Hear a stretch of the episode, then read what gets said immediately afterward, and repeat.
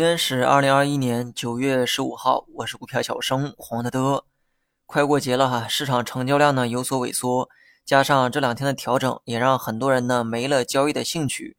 投资呢一直都是长期行为，所以这两天减少的都是短线资金。板块方面呢，能源、化工等周期股又出现了反弹，已经是见怪不怪。既然热点趋势啊已经形成，那么投机客没理由轻易放弃周期股的炒作。这句话重复多遍，依旧实用。有个消息呢，想必很多人都看见了。澳洲某锂矿公司拍卖锂金矿，拍出了天价。这个意味着锂资源的价格可能还会保持坚挺。有人问我，这会不会对锂电池和新能源车形成利好？对此啊，大家呢也不妨思考一下这个问题。我们呢就拿这个新能源车为例哈。新能源车主要的成本都在于电池，而目前的车载电池呢，主要是锂电池。锂电池，锂电池，顾名思义，主要的成分就是金属锂。锂的价格越来越高，作为中下游的锂电和新能源车会形成利好吗？答案当然不能哈，不仅不是利好，理论上来讲还是利空。毕竟原料成本变高了，利润空间就会被压缩。今天锂电板块创出了新高，但是你仔细一看，宁德时代并没有涨，比亚迪也没有涨，涨的是赣锋锂业、天齐锂业等等。这说明消息本身呢利好的是锂矿开采公司。如果日后锂矿石的价格一直走高，也会一直利好锂矿开采公司，而不是锂电池、新能源车等下游企业。至于其他周期股，比如说煤炭、有色、钢铁这些上涨呢，则是叠加了多重因素。除了美元放水导致的通胀以外，限产减产也是一大原因。这些行业在生产的过程中会产生大量的碳排放。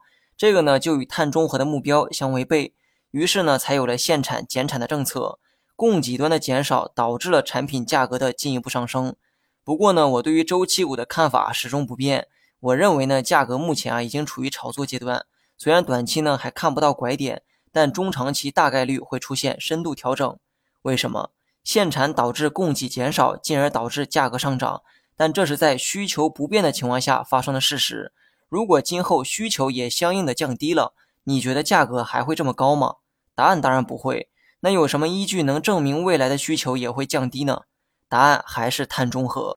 人们呢会逐渐采用清洁能源来代替化石能源，这样呢才能实现碳中和的目标。传统能源用的少了，需求呢当然也会越来越少。否则需求始终不变，但供给却人为的降低，最后形成的价格泡沫会转嫁到下游企业。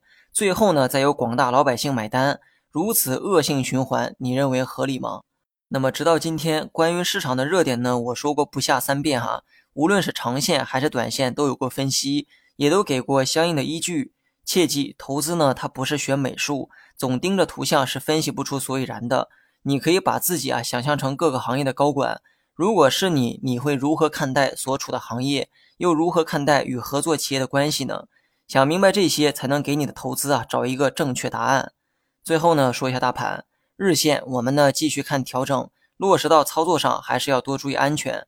看分钟级别的这个走势，明天盘中呢可能会有一次冲高的动作，但能否形成全天的反弹还难以下定论。由于日线啊还没有摆脱调整的这么一个状态，所以呢明天节奏上按照冲高回落预期会比较好。好了，以上全部内容，下期同一时间再见。Mm-hmm.